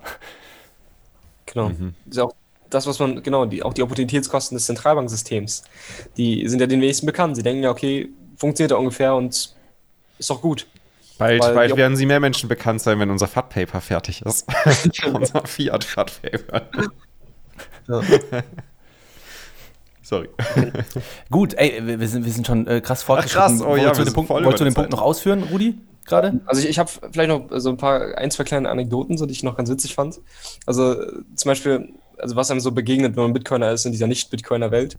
Ich, ja. ähm, ich habe mal so ein Praktikum gemacht beim Finanzdienstleister und war dann, ähm, wurde dort eingeladen zu einem Kryptoabend quasi. Ich dachte mir, okay, ich habe mich ja mit Bitcoin ein bisschen beschäftigt, vielleicht äh, nützt mir das ja was. Und ähm, komme da rein quasi, äh, alle Anzug, äh, äh, Hose und, und ich bin da mit Jogginghose und Nordtail-Pulli reingesteckt. okay, ja gut, wird, schon. oh, oh, jetzt bin ich gespannt. Und dann, ähm, äh, genau, war erstmal so ein, so ein weißes Papier vorne dran und dann sollte halt jeder ein bisschen was ranschreiben, was man dann schon weiß zu dem Thema. Und dachte ich mir halt, okay, das wird wahrscheinlich keiner ranschreiben, schreibe ich mal die österreichische Schule ran. Und dann ähm, hat der Dozent mich erstmal gefragt, was es ist halt. da habe ich halt gesagt, ja, okay, wow. das, das, ist halt die ähm, quasi so das intellektuelle Fundament von, von Bitcoin und von dieser Bewegung. Und dann, ja, okay, und dann hingesetzt und dann ging es halt los, bisschen ähm, erzählt. Und äh, also ich, ich wusste eigentlich alles von dem, was er erzählt hat, habe halt ihn ab und zu auch mal berichtigt, weil ein paar Sachen halt nicht ganz sauer waren. Und, ja. und irgendwann kam halt so äh, diese Frage so, also mit anderen Coins halt und Blockchain und so ja, wofür kann man denn Blockchain verwenden?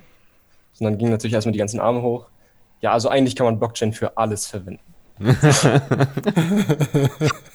so, ich halt ja. meinte, ja, okay, ich äh, stelle mal die steile These auf, dass man es äh, für nichts außer Bitcoin verwenden kann. Also, das kann man natürlich auch drüber streiten, aber im Endeffekt ist es einfach eine, eine dezentrale Datenbank und in dem Moment, in dem du halt was digitalisierst, beseitigst du ja nicht mehr diesen Drittmann, so wie es bei Bitcoin der Fall ist, weil du eben nichts hm. benutzt, was inhärent im System inbegriffen ist, sondern etwas Exakt, ja. von außen. Und ähm, ja gut, dann war erstmal Stille und niemand hat was gesagt. war, dann, war dann auch okay für mich.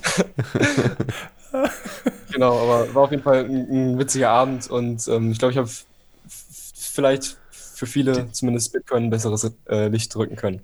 Die Hälfte hast du bestimmt oh, georange Aber so lobe ich mir das. In, in Jogginghose da in den, in den, ins Anzugbecken rein und dann erstmal alle lecturen. Das finde ich sehr geil. Und genau, noch eine andere Story. Also bei der Uni zum Beispiel. Ähm, also wir haben da so ein Modul, Paradigmen und Kontroversen, das ist von der Fachschaft organisiert, also von Studenten selbst. Und äh, da gibt es immer so eine Ringvorlesung, jede Woche ein anderer Professor. Und eine Vorlesung war quasi Keynesianismus. Ähm, und das war natürlich warst du engagiert dabei? ich war engagiert dabei auf jeden Fall. Und ähm, dann stand so am Ende so ein bisschen polemisch so auf der, auf der Vorlesungsfolie. Bitcoin die Rettung? Fragezeichen. Oh, oh, und dann, oh. Und dann ähm, hat halt einer angesprochen, so aus dem Publikum, ja, also ich spreche mal das Offensichtliche an. Also Bitcoin ist doch eigentlich kompletter Quatsch. So, wir, wir waren noch auf dem Goldstandard. So, das hat auch einen Grund, warum wir uns davon entfernt haben. Und Bitcoin hat doch eigentlich überhaupt gar keinen Nutzen. Krass. Ich meine, der, der, der Vortragende, ähm, ja, okay, wie wollen wir einen offenen Diskussionsraum schaffen? Sieht das jemand anders oder hat vielleicht jemand Bitcoin? Hast du dich natürlich gemeldet? Ich habe zwei Leute gemeldet. So. Einer, einer, der Bitcoin hatte und es halt nur als Investition angesehen hat und ich glaube nicht wirklich einen Plan davon hatte. Und halt ich, der quasi dahinter stand. Und dann ist natürlich immer, man hat natürlich so ein bisschen den Low Ground, wenn du 90 Minuten indoktriniert wurdest mit keynesianistischer Theorie und mhm. dann ähm, erzählst, dass Klar. die Geldmenge fixiert sein muss. Aber ähm, ich habe ein bisschen Kontra gegeben und ich habe jetzt auch meinen Essay geschrieben über das Thema Bitcoin, den habe ich dir oder habe ich euch ja gesendet. Und ähm, die, die ersten Bitcoin-Sticker sind auf jeden Fall schon verteilt auf dem Unicampus. Also ich versuche auf jeden Fall Sehr gut. ein Gegenpol zu bieten. Genau. Wunderbar. Aber es ist schon faszinierend zu sehen, dass, dass, dieses, dass dieses Narrativ dass die Wirtschaft nur funktioniert, wenn man die Geldmenge an die Ausweitung und das Zusammenziehen der Wirtschaft anpasst. Ne? Dass dieses Narrativ äh, sich so konsequent hält, obwohl es Statist, also ich meine, es ist evidenzbasiert nachgewiesen, dass es nicht notwendig ist. Ne? Also ich meine, wir haben ja bis, bis 71 haben wir diese Situation ja gar nicht gehabt, dass wir die Geldmenge an die Wirtschaft, also ich meine, es wird natürlich heute auch nicht gemacht. Das ist ja nur, ja, ja, wir machen das mal. eigentlich machen wir, eigentlich weiten wir die, die Geldmenge konsequent aus. und passen sie nicht an. Also das ist ein, anderes Thema. Aber dass dieses, dieses Argument, wir müssen die Geldmenge anpassen, halt so tief verankert ist bei so vielen Menschen und halt auch äh, geglaubt wird, dass es halt notwendig ist. Also ich meine, vor allem natürlich bei, bei Wirtschaftswissenschaftlern und bei, äh, genau. äh, bei, bei, bei, äh, bei Tradern. Das ist faszinierend. Und ich, ich finde auch den Punkt krass, dass ich halt in einer VWL-Vorlesung sitze, ein ziemlich großer Saal, ziemlich großes Publikum und selbst bei den Wirtschaftsinteressierten quasi nur zwei Leute irgendwas, irgendeinen Kontakt zu Bitcoin haben. Also da sieht man auch, wie, wie früh man quasi noch ist, wie wenige, mhm. und auch der Generation ist jetzt auch nicht irgendwie, dass da nur Rentner sitzen, sondern sind halt alle mein Alter. Genau. Und, äh, äh, oder nee, jetzt, ja. sorry. Nee, nee, mach, mach, mach. Vielleicht noch eine andere kleine Anekdote. Also ich habe jetzt auch die ersten Meetups für mich entdeckt in, in Berlin. Sehr cool. Sehr cool. Ja, das ist halt auch unfassbar wichtig für die Community. Also man ähm, ist halt in diesem Bitcoin-Kaninchenbau und hat Redebedarf und erzählt jedem davon. Und es ist natürlich auch cool, wenn man anderen davon erzählen kann, vor allem wenn sie halt interessiert sind. Aber trotzdem braucht man irgendwann auch mal jemanden, mit dem man auf, in Anführungszeichen, gleichem Niveau oder auf höherem, mhm. also mhm. jemand, der, der, mehr davon versteht, sogar als man selbst, ähm, mit dem man darüber reden kann, braucht man das. Und das bekommt man halt bei den Meetups. Und es gibt ja dieses in Berlin dieses Friedel Richter, dieses Restaurant, erster Donnerstag im Monat immer, wo, wo sich halt so die Community trifft. Und da war ich jetzt zweimal. Aber die Bitcoiner, nicht die, nicht die Krypto-Community. Also, äh, ich glaube offiziell die Bitcoiner, okay. aber man merkt schon ein paar Leute, die nicht ganz Bitcoin, also aus meiner Sicht verstanden, oder also, die nicht ganz Bitcoin-maximalistisch sind, sage ich mal ein bisschen spitz formuliert. Mhm. Und ähm, das war auch direkt richtig krass. Also ich war dort und habe mich direkt wohlgefühlt, endlich normale Leute halt. Ich habe hab mit dem Botschafter von El Salvador gesprochen. Ich habe so viele Leute dort getroffen, die in El Salvador cool. waren bei diesem Vortrag von Bukele. Und letztes Mal beim, beim, ähm, beim letzten Meetup saß ich in so einer Runde und äh, spreche mit so ein paar Leuten und neben mir so ein etwas älterer Herr und fängt an zu reden. Und ich immer so, hä, die, die Stimme, die kennst du doch irgendwo her. Wir wissen es jetzt. Und dann checke ich einfach, oh krass, das ist einfach Ioma Mangold, der diesen Artikel dort geschrieben hat. Ach, geil. vorbeigeschaut. Man trifft halt so viele Leute, wo die so eine krasse Geschichte haben, so eine krasse Geschichte auch im Bitcoin-Space und da lernst du halt wirklich viel, viel mehr noch, als wenn du dich zu Hause hinsetzt und dir einfach ein Buch anschaust. Ja. Weil da, da, da erlebst du Bitcoin wirklich und das ist das, was zählt. Guter Hinweis. Also, wenn ihr es noch nicht gemacht habt, schaut auf die 21.space Webseite. Da kriegt ihr einen Überblick über die ganzen Meetups in Deutschland und die Gruppen, die es dazu gibt. Und äh, dann schaut mal in die Gruppe rein, die bei euch in der Nähe ist und nehmt mal aktiv teil. Das ist wirklich ein wichtiger sogar, Punkt. Ich, ich habe sogar die Meetup-Gruppe für Berlin, habe ich sogar erstellt bei Telegram von, von den ah. 21 Berlin. Cool. Sehr cool. Nice, ja, was, was für ein faszinierendes Gespräch, äh, Rudi, vor allem mit 19 Jahren. Ich bin wieder, wieder baff. ich bin mhm. echt wieder baff. Es ist auch vor allem, Pep, äh, ich glaube, du siehst das wahrscheinlich auch so wie ich, äh, dass, dass du ein wenig, ein, ein wenig oder ein, ein, vielleicht sogar starke Freude verspürst, dass äh, die Jugend nicht komplett äh, ja, definitiv. Sondern, dass definitiv sich da auch ein paar wirklich großartige Diamanten äh, in der Absolut. Jugend verstecken. Absolut. Und, und, vor allem, also was ich am krassesten finde, ist einfach in, in diesem Alter schon, oder? Also ich, da habe ich mich einfach null mit sowas beschäftigt und ich, ja. im Nachhinein würde ich mir das wünschen, ja, wenn ich, wenn ich dir die eine oder andere Sache, wenn ich da früher drüber gestolpert wäre. Ähm, ja, Krass. Was ich vorher noch sagen wollte, ähm, zu dem Punkt, äh, wo wir es davor hatten, vom, vom jetzigen Geldsystem, wie wenige es verstehen und so, wollte ich noch ganz kurz anmerken, einfach aus aktuellem Anlass, weil wir da gerade im, im Lektorat vom Fiat-Standard sind. Ähm, lest das, äh, wenn ihr es könnt, auf Englisch schon. So eine krasse Analyse vom Fiat-Geldsystem von Saif. Richtig, richtig geil. Und eben einen ganz interessanten Punkt, wo ich äh, so für mich selber auch noch nicht gesehen hatte, war, den, er, den er nennt, war, äh, dass er sagt, eines der Hauptprobleme ist, dass ähm, Barreserven im Fiat-Geldsystem einfach gleich viel wert sind wie durch Schulden erzeugtes Geld. Ne? Also Geld, mhm. was zurückgezahlt werden muss, was durch Schulden erzeugt wurde, ist gleich viel wert wie Barreserven und das ist eigentlich eines der größten Probleme überhaupt. Dass, dass das Schuldgeld nicht irgendwie ähm, abgezinst wird im Gegensatz zum, zu Barreserven, sondern dass es das gleiche ist. Ja. Ähm, das ist das, was für diese Ausuferung sorgt und äh, fand ich sehr, sehr cool auf den Punkt gebracht, auf jeden mhm. Fall. Genau. Ähm, was haben wir denn jetzt noch? Äh, Rudi, Ressourcen. Wenn jetzt jemand, äh, wenn du jetzt jemand zuschwafeln willst oder jemand dich zuschwafelt, wie funktioniert denn das Ganze? Ähm, was empfiehlst du da? Ja, also natürlich das erste ist mal so der Bitcoin-Standard, weil es so fundamental ist einfach. Ähm, wenn man richtig krass Direkt Bock hat, sagt, für einen Einstieg empfiehlst du Bitcoin-Standard? eigentlich, eigentlich, schon. Man muss gleich rein okay. Schule und wenn man, wenn man das verstanden hat und durchgelesen hat, dann ist man, ist man ready, sage ich mal, für den Rest. Und okay. Ähm, okay. also ist natürlich nicht das, was ich jemandem direkt in die Hand drücke. Da gibt es dann erstmal ähm, ein paar Videos oder Artikel. Also das bullische Plädoyer für Bitcoin finde ich ein ziemlich guter Artikel, den ich sehr vielen immer sende. Dann mittlerweile auch 21 Lektionen. Also das habe ich jetzt auch meinen Eltern äh, geschenkt. Also ich habe ich es cool. meinem äh, Vater zu Weihnachten geschenkt. Und als es ankam, kam, habe ich es erstmal direkt nochmal durchgelesen, weil ich einfach nicht äh, widerstehen konnte. Und ähm, genau, das ist ein ziemlich gutes Buch. Dann, wenn man richtig Bock hat, natürlich Mastering Bitcoin. Da kämpfe ich natürlich gerade auch noch mit, aber ähm, glaube, da bildet man dann die aus, die richtig viel technisch auch be bewirken äh, im Bitcoin-Space. Mhm, mh. ähm, ja, was noch? Ähm, also ich lese gerade noch Block Size War, das ist ziemlich interessant. Weiß jetzt nicht, ob ich das zum Orange-Pillen empfehlen würde. Ah, das muss ich auch noch lesen, ja. Cool. Dann den Block Trainer natürlich. 21, die Podcasts. Also ich habe sehr vielen schon den New York Hamster Podcast gesendet. Oh, ja, sehr gut. Sehr gut, Hede. Ähm, genau. Ja, ich glaube, das sind so. Weißt, du, was ich vermisse? Was ich vermisse, auch schon im letzten Gespräch vermisst habe? Human Bee. Stimmt, ja, stimmt. Den, Wie viel hast du denn schon geschickt?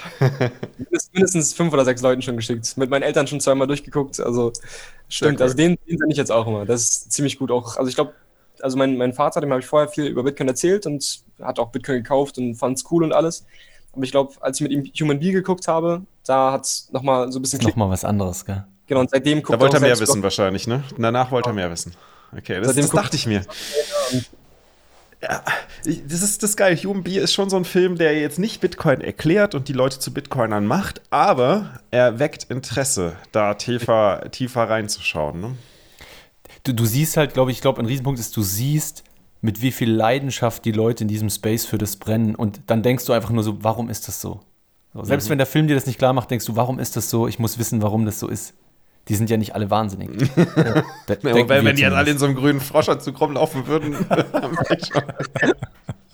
Und vor allem sind sie halt so verschieden. Das sind so viele verschiedene Charaktere. Also, wenn man jetzt immer nur den, ähm, den 19-jährigen äh, Frugalisten, der die Österreich Schule gelesen hat und jedem erzählt, wie toll Mises ist, wenn man nur von dem hört, dass das cool ist, dann äh, ist es natürlich was anderes, als wenn man, keine Ahnung, von jemandem das hört, der bei ZDF gearbeitet hat oder der in Afrika Entwicklungshilfe macht oder sonst was, dann mhm. mhm.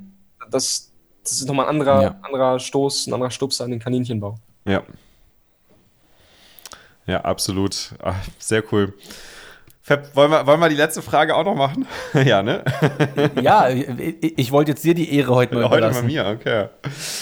Du, äh, Rudi, was, was ist Geld? Boah, dann nimmt er noch die Abzweigung, ganz kurz vorhin. Geld ist äh, das ultimative Mittel zum Zweck. Also Geld ist niemals Selbstzweck, sondern immer nur ein Mittel. Und weil es Mittel für alles sein kann, nicht für alles, aber für die meisten Dinge sein kann, im ökonomischen Sinn, ähm, ist es so wichtig. Es ist einfach, es sind gespeicherte Handlungsmöglichkeiten, das ist Geld. Und gespeicherte wenn, Handlungsmöglichkeiten, das finde ich echt einen guten Begriff. Ja. Und wenn dir, wenn, wenn, wenn jemand deine gespeicherten Handlungsmöglichkeiten beeinflussen kann, dann ist es für dich nicht gut. Und deswegen mhm. braucht man Geld, bei dem eben diese gespeicherten Handlungsmöglichkeiten wirklich gespeichert sind und die überlassen sind und du diese Handlungsmöglichkeiten umsetzen kannst, wann immer du das möchtest. Mhm. Und das bietet Schön eben nur Bitcoin. Ah, genau, jetzt, jetzt wollte ich gerade sagen, ähm, das bietet nur Bitcoin. Jetzt kommen wir zu Bitcoin. Was ist Bitcoin und wie unterscheidet es sich für dich von Geld? Also ist es quasi schon die Frage, was ist Bitcoin für mich oder ist es. Mhm, äh, genau. Genau, also ich, ich hatte es ja schon angeschnitten. Für mich ist Bitcoin einfach die optimale Quelle für Optimismus. Ähm, oh. Es ist einfach, ich habe ja gesagt, man ist dauerfrustriert und dann, dann gibt es halt diesen Lichtblick. Und du bist auf einmal Teil von diesem Lichtblick, kannst selbst handeln, du bewirkst etwas. Ich habe, keine Ahnung, ist natürlich nicht viel, aber du gründest eine Meetup-Gruppe, du du stackst Satz, du äh, schreibst einen, Essay und erzählst Leuten davon und du bist, bist Teil von diesem, von diesem Lichtblick. Und es macht mich einfach optimistisch, weil du siehst, es, es kommt etwas voran, es wird stärker und diese Ideen, die dir wichtig sind, sind auf einmal nicht mehr nur Underdog-Ideen, die nur du für dich hast, sondern Ideen, die in die Welt getragen werden und die, ähm, die an Fahrt gewinnen, die an Bedeutung gewinnen und die, die wieder Konjunktur bekommen. Und ist das, was ich, was ich so cool finde. Die Österreicher haben immer gesagt, das ökonomische Gesetz, das kann man nicht, nicht verändern. Das, die, die Gesellschaft muss sich daran halten oder, oder die, die Gesellschaft ist dadurch bedingt. Und irgendwann kommt unsere Zeit. Irgendwann wird man sehen, dass es so, wie es jetzt ist, nicht funktioniert. Und irgendwann ähm, ja, werden die Leute begreifen. Und dann sind die ganzen großen Österreicher weggestorben und es kamen die dazu. Und jetzt gibt es Bitcoin und jetzt ist diese Zeit. Jetzt ist diese Zeit, wo, wo diese Ideen wieder, wieder ja, entflammen mhm. und getragen werden, stärker werden und wo immer mehr Menschen eben auch unabhängig von, von deinem Dunstkreis, die auf einmal von der österreichischen Schule erzählen oder von, von unbe unbeeinflussbarem Geld. Und deswegen ist es für mich einfach eine unfassbar schöne Optimismusquelle. Und seit ich Bitcoin kenne und im Bitcoin-Space unterwegs bin, habe ich null Zukunftsängste. Ich bin unfassbar glücklich. Also ich könnte mir mein Leben aktuell nicht besser vorstellen. Und ähm, ja, es ist einfach, ist einfach schön. Kurze Zwischenfrage an der Stelle. Siehst, beobachtest du es in deiner Klasse oder deinen, deinen, deinen Mitstudenten? Ähm, oder auch vielleicht in der Schule schon beobachtet, dass das dass vor allem auch durch die ähm, Umweltkrise und, und andere Krisen, dass, dass junge Menschen sich, sich Sorgen um die Zukunft machen, auch nicht so positiv in die Zukunft schauen? Auf jeden Fall. Also natürlich nicht im Kontext von, von der Perspektive der österreichischen Schule, aber an sich mhm. auf jeden Fall. Und oft ähm, tendiert man dann eben zu, zu so ja, etatistischen oder konstruktivistischen Weltbildern, wo man dann denkt, wir brauchen jetzt einfach den starken Staat und dann lösen wir diese Probleme. Und, ähm, mhm. und wenn man aber diesen Menschen zeigt, dass das vielleicht nicht ganz so einfach ist und dass es vielleicht aber eine Alternative gibt, die, wie ich ja vorhin gesagt habe, wieder Zielharmonie schafft, dann, ähm, ja, dann kann das, kann das nicht nur Bitcoin viel nützen, sondern eben vor allem uns als Gesellschaft. Sehr cool. Ganz kurz noch der Zusammenschluss meiner letzten Frage eben. Bitcoin und Geld, wie passt das zusammen? Wo ist der Unterschied für dich? Also im, im rein technischen Sinn ist halt Bitcoin das, was es ist. Es ist einfach diese Information, die auf verschiedenen Computern gespeichert wird und dann kann man es halt nutzen und kann es eben zu diesem Mittel machen, was Geld an sich ist. Zu diesem, zu diesem Speicher seiner Handlungsmöglichkeiten, zu diesem Mittel, um Zahlungen durchzuführen, um Leuten am anderen Ende der Welt vielleicht sogar Wert zu übermitteln oder mit denen zu tauschen. Und ähm, Bitcoin an sich, hinter diesem Begriff an sich verbirgt sich halt viel mehr. Das ist halt ist eine Subkultur, ein Ideal, ein Netzwerk, ein, ja, ein Sammelbecken für, hm. für Philosophie, für, für alles. Also mhm. Und genau, und, und das alles ist einfach, ähm, also dieser, dieser Anker von diesem Allem ist halt dann der, der, der reine Code, der, der, der reine, das reine Mittel im technischen Sinn, nämlich dieses Geld. Also die, die Manifestation, von, Bitcoin ist die Manifestation von Geld, um es mal grob zusammenzufassen. eine, eine Manifestation von Geld. Ja. Okay. Nice. Ja, was, wir sind, wir sind voll über der Zeit, ne? Wir haben schon mehrmals darauf hingewiesen, aber das war ja wieder ein, ein super faszinierendes Gespräch und ich wollte jetzt auch, Auf jeden wenn, Fall. Wir, wenn wir schon die Chance haben, äh, da viele Infos und Input rauszuholen äh, aus dem Rudi, das auch nicht so frühzeitig abzubrechen. Äh, vielen, vielen Dank, Rudi, dass du die Zeit genommen hast, heute mit uns zu sprechen, dass du dich bei uns gemeldet hast. Und Voll, ich fand es auch super, ey. Vielen, vielen Dank. War sehr cool. Ich bin unfassbar dankbar, dass ich da sein durfte. Also, ich bin ja eigentlich ein kleiner 21-Fanboy so. Und dann äh, hört man immer und denkt sich, oh krass, so, die sind ja voll, machen ja voll so das Wichtige und bewirken so viel. Und jetzt einfach selbst so mal dabei zu sein, ist einfach richtig krass für mich. Schön, das, das freut mich zu hören. Nee, das ist, das ist ja auch, hier geht es ja darum, dass jeder mitmachen kann und sich jeder einbringen kann. Und das wollen wir ja auch zeigen hier. Und ähm, ich glaube, das ist, das ist wichtig auch für jeden da draußen zu verstehen. Habt ihr eine geile Story, kommt zu uns, teilt ihr mit uns. Habt ihr eine Idee, kommt zu uns, setzt sie einfach um mit 21. Habt ihr eine Idee, wo ihr Budget braucht? kommt zu uns, lass uns das diskutieren. Dafür haben wir, haben wir Geld im Verein. Ähm, alles, was irgendwie dabei hilft, die Menschen in Deutschland, Österreich und Schweiz oder im deutschsprachigen Raum, sagen wir mal, dabei zu unterstützen, Bitcoin besser zu verstehen und nicht, äh, ja, und, und, rechtzeitig sozusagen den Zug zu nehmen, bevor er abgefahren ist. Äh, also alles, was ihr in diese Richtung unternehmen wollt, kommt gerne auf uns zu. Dafür sind wir da bei 21 und freuen uns auch sehr darauf, mit euch weitere der Wegfolgen zu besprechen und eure Wege zu hören, wie die euch zu Bitcoin geführt haben und vor allem auch darüber hinaus. Ne? In dem Sinne ein schönes Wochenende und vielen, vielen Dank, dass ihr da wart. Ciao, ciao. Ciao, ciao.